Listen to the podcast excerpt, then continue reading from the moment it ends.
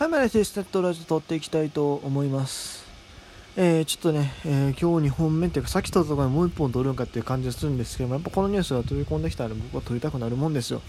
えー、メジャーリーグから大谷翔平の、え検査結果が出ました。えっ、と、右前腕屈筋痛らしいです。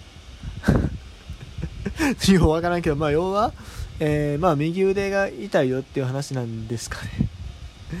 えー、投手としては今季絶望の可能性大と MLB.jp が報じてます。うーんまあねこれ聞いた時にはすごくショックであると同時にまあ今年はもう投げなくていいんだっていう安心感は感じました。うん。ただやっぱり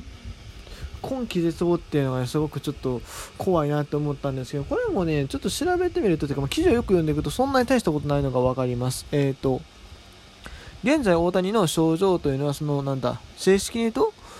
グレード1から2の、えー、右前腕屈筋海内筋痛。ようわからんけどまあなんかそこが痛いらしいんですよ。うん。でですねえー、グレード1から2ってどれぐらいやばいかっていうと、まあ、グレード1であれば、まあ、ちょっと断裂してると。いうこと。で、えっ、ー、とそんな大したことじゃないよと。ただグレード2になると結構まあ断裂してるんじゃねっていう感じですね。でプレーにも支障が出ると。でグレード3になるともう完全に断裂で手術せやと。いう感じらしいんで。だからまあ1位から2位ということであの手術は必要ないしなんなら大谷自身は、えー、指名打者として出場できる状態ではあるらしいと、まあ、これから様子を見ながらですね、えー、まあ、プレー続行の可能性を探っていくんじゃないかなと思います。実際、えーと、チームに帯同しており、えー、シアトルへ移動予定ということだそうです。うん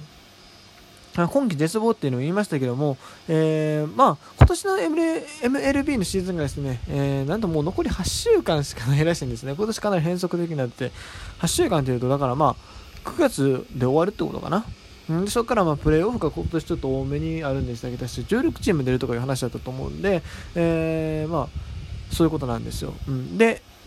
えー、投球練習の再開にかかるのは、えーと、4から6週間ということで、まあ、だからそんなに大したことなかったみたいです。僕正直ねもうもっとね、もうほんまにもう投手としても無理なんじゃないかというようなね、すごい怪我を負ってしまったんじゃないかというね、あの嫌な予感はしてたんですけど、まあ全然そんなことはなかったと言っていいんじゃないかなと。まあとりあえず今年は無理だよという話かなというふうに思います。うん。ただまあね、まあ、長期的に見ても、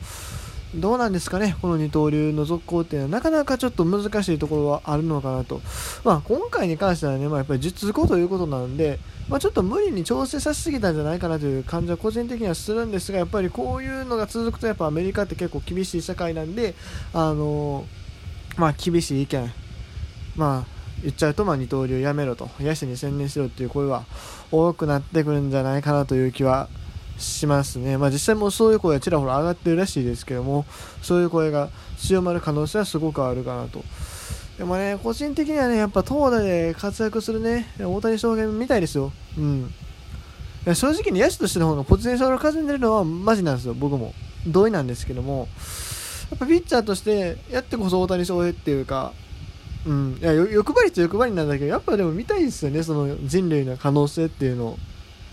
かもね、まあ、大谷翔平自身がね、結構ピッチャー重視というか、あピッチャー志望なところはあるはずなんです。確かね、その、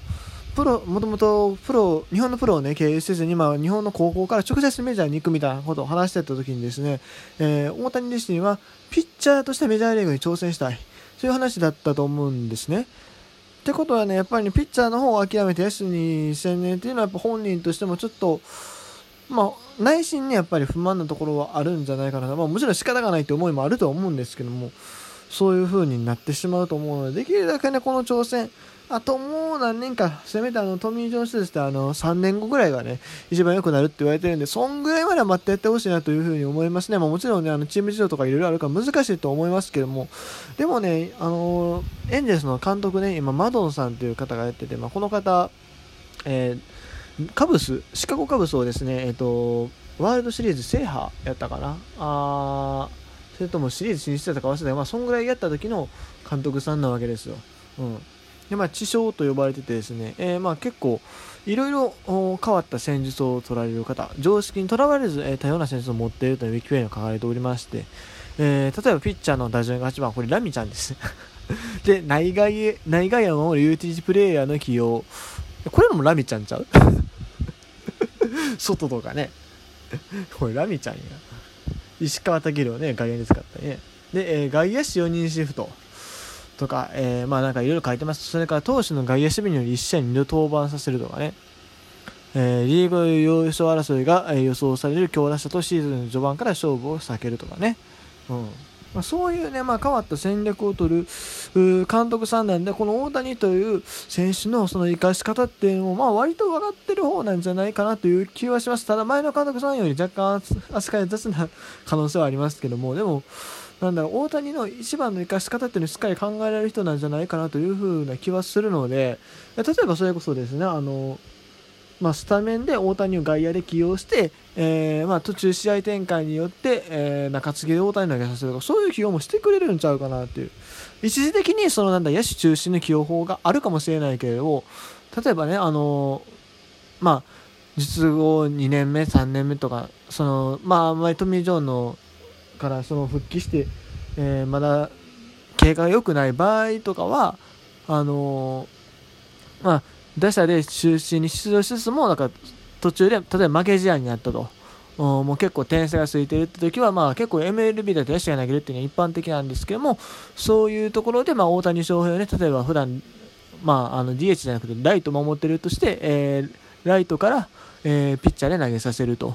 いう風にして、その実戦で登板機会を与えるっていう方法とかもあるんじゃないかなと。そういう起用をしてくれる可能性は、この監督ならあるんじゃないかなという気はしますね。まあ、僕もこのウィキペディアちらっと読んだだけなんで何とも言えないですけど。でもね、あの、過去にね、あのレイズの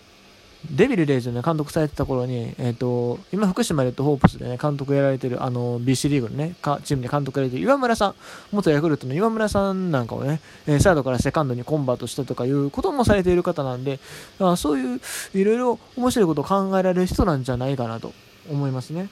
で、まあ、そういうふうにですね、あのまあ、一時的にそのだから野手中心の起用でたまにピッチャー、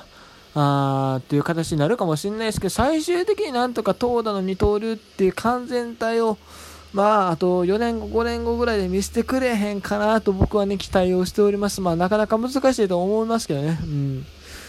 大谷もだって30ぐらいになるでしょ、そんぐらいになるそうなるとね、ちょっとそんな若者言ってられへんよね。30過ぎると MLB っていうのは選手に対する扱いが非常に厳しくなると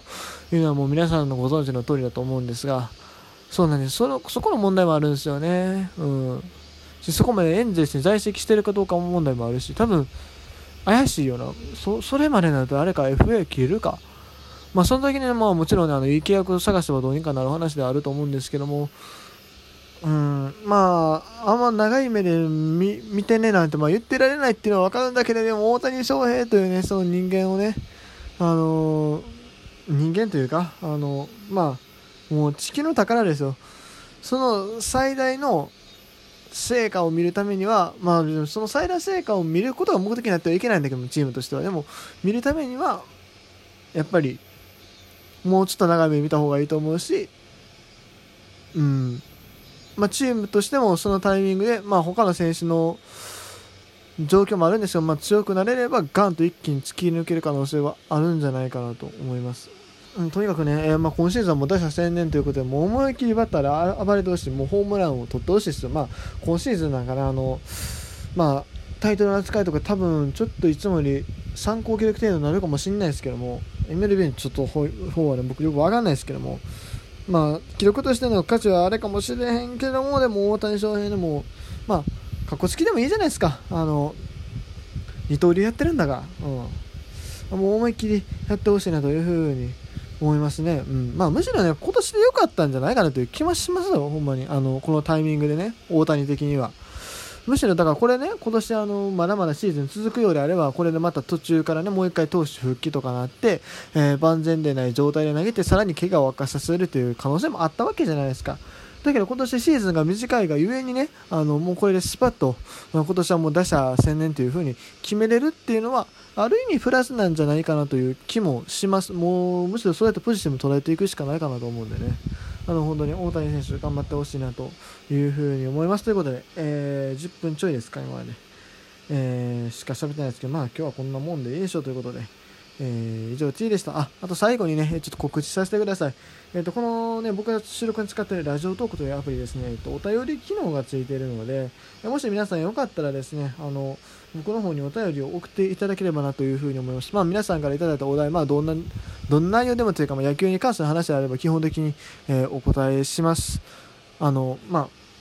ポッドキャストで聞いてるらっしゃる方もいると思うんですけども、えー、僕の番組の、番組のというか多分、この配信の、まあ、概要欄とかにもですね、えー、お便りはこちらというふうにですね、まあ、リンク貼っておくので、まあ、いつも貼ってるんですけども あの全然来ないんでね、まあ、もしよかったらね、あの送ってみてください。あのどんなお便りでも多分大丈夫です。多分大丈夫ですね。それ多分、多分って悩んだ話ですけどね。はい。ということで、えー、今日はこの辺で終わります。以上 T でした。